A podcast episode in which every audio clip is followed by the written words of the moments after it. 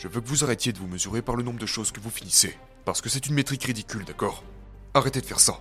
À partir de maintenant, votre seule mesure de succès devrait être une seule chose. Ai-je fait ce que j'avais prévu de faire Sans distraction. C'est tout. Ne vous inquiétez pas de l'objectif final. Inquiétez-vous seulement de respecter vos temps de travail, de respecter vos créneaux et de vous occuper uniquement de vos tâches en question, sans vous laisser distraire par quoi que ce soit d'autre. Le bon type de visualisation n'est pas de visualiser le résultat.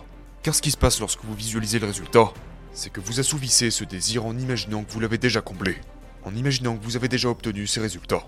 Mais au lieu de cela, le bon type de visualisation consiste à imaginer ce que vous allez faire lorsque quelque chose se mettra en travers des actions que vous devez entreprendre pour atteindre cet objectif.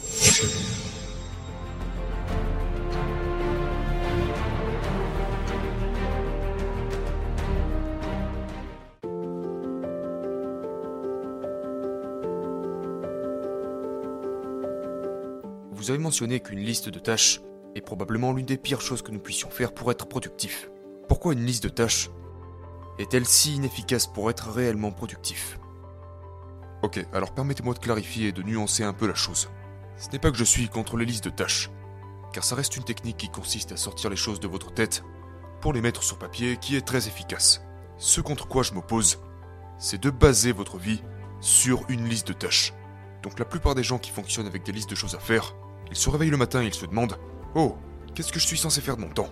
Et au lieu de regarder leur calendrier, ils regardent leur liste de tâches. Sauf que la liste de tâches est un piège séduisant. Parce que ce que les gens font quand ils regardent leur liste de tâches, vous savez ce qu'ils font? Ils commencent par la chose la plus simple, n'est-ce pas? Ils commencent par les choses amusantes. Ils n'avalent pas le crapaud en premier. Exactement. Ils font les choses faciles et amusantes, plutôt que les choses importantes et urgentes. Ok? Ils ne font pas les choses qui doivent vraiment être faites. Donc ils commencent par ce truc, qui les fait dévier dès la première minute où ils se réveillent. Parce qu'ils regardent au mauvais endroit. Ils ne devraient pas regarder leur liste de tâches, ils devraient regarder leur emploi du temps. Et une partie de la raison pour laquelle faire des listes de tâches est si dangereux, c'est qu'avec une liste de tâches, il n'y a pas de contraintes. N'est-ce pas? Vous pouvez sans cesse y ajouter de nouvelles choses à faire. Et c'est ce que je faisais quand j'avais l'habitude de garder une liste de choses à faire. Vous savez, parce que j'avais lu tellement de livres qui préconisaient cette technique, qui disaient que c'est la meilleure chose à faire. Et donc je me retrouvais avec une centaine de choses à faire sur ma liste, et je ne finissais jamais rien. Et donc à la fin de chacune de mes journées, je renforçais cette image de soi de quelqu'un qui ne faisait pas ce qu'il avait dit qu'il ferait. Et jour après jour, semaine après semaine, mois après mois, année après année, vous finissez par vous faire croire que vous êtes juste un putain de menteur. Parce que vous avez dit que vous allez faire ces dix choses, parce que vous vous répétez que vous allez faire ça, ça et ça, et vous ne le faites tout simplement pas. Et donc vous entretenez ce dialogue interne que vous avez avec vous-même. Maintenant, que se passe-t-il si vous faites ça pendant des années? Oh, eh bien, je dois simplement être mauvais en gestion du temps. Je ne dois pas être très doué pour ça. Et nous commençons à croire ce script ridicule que nous avons nous-mêmes créé, sur la base de l'utilisation d'une technique merdique. Parce que ce n'est pas nous qui sommes mauvais. Il n'y a rien de mal avec nous. C'est juste que cette technique ne fonctionne pas. Sauf que comme on croyait le contraire, nous avons renforcé une image de nous-mêmes qui a empiré les choses.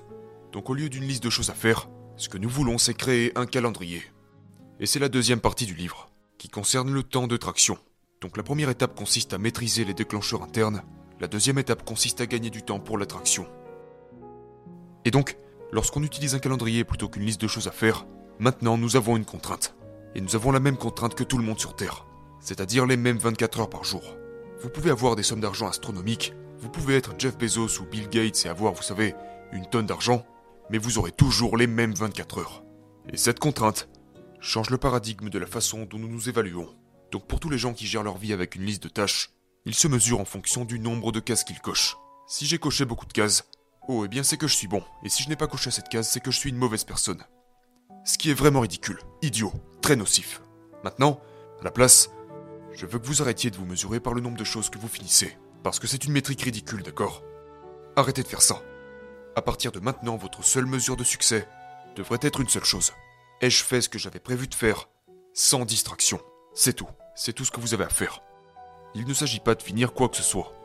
Il ne s'agit pas de finir quoi que ce soit parce que quand vous dites dans votre agenda je vais m'asseoir à mon bureau et juste travailler sur mon livre comme on en parlait tout à l'heure, pendant 30 à 45 minutes, peu importe ce que vous dites que vous voulez faire, peu importe combien de temps vous travaillez dessus, peu importe ce que vous aviez dit que vous allez faire, cette technique a été démontrée et ça s'appelle une intention de mise en œuvre, qui n'est qu'une manière fantaisiste de dire planifiez ce que vous allez faire et quand vous allez le faire.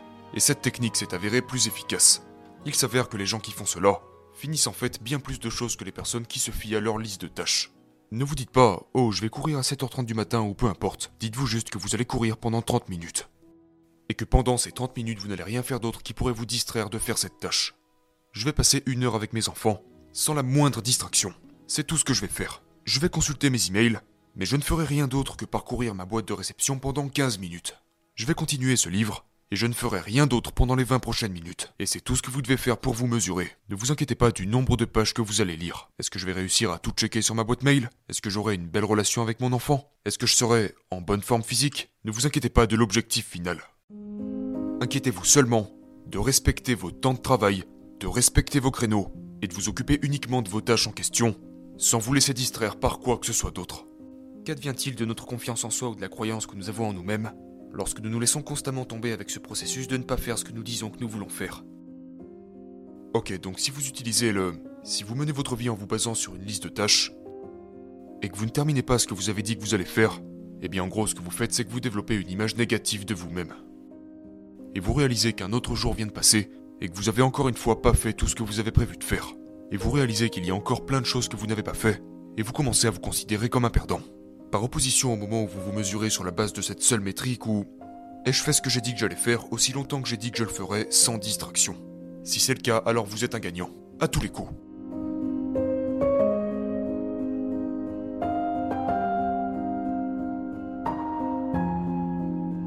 Donc, être concentré est avant tout une question d'intégrité.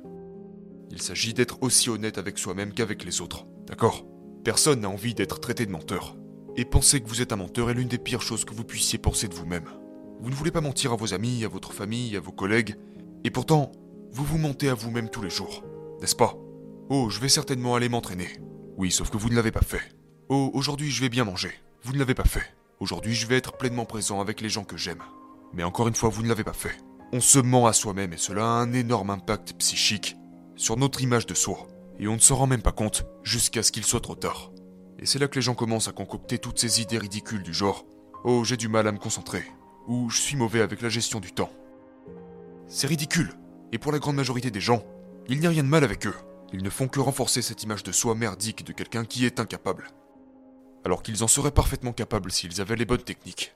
Maintenant, croire que vous pouvez faire quelque chose est incroyablement stimulant. Mais comment obtenir cette croyance? Eh bien, la littérature nous apporte beaucoup de choses à ce sujet. Le truc, c'est que la psychologie populaire de nos jours est tellement faussée. Vous savez, l'une des choses les plus populaires que nous entendons ces jours-ci, concernant les objectifs, est que vous devez avoir une vision. Du genre, asseyons-nous tous, faisons-nous un plan sur 5 ans et un tableau de visualisation, ok? Pour que nous puissions imaginer ce que nous voulons. Mais il s'avère qu'il y a des études qui démontrent que les gens qui font ça se tirent une balle dans le pied. Pour tous les gens qui se disent Je veux ce corps d'athlète, eh bien c'est à peu près la pire chose qu'ils puissent faire, s'ils veulent vraiment ce corps d'athlète. Vraiment? Que devrions-nous faire à la place? Eh bien voici la différence. Il y a une bonne et une mauvaise vision.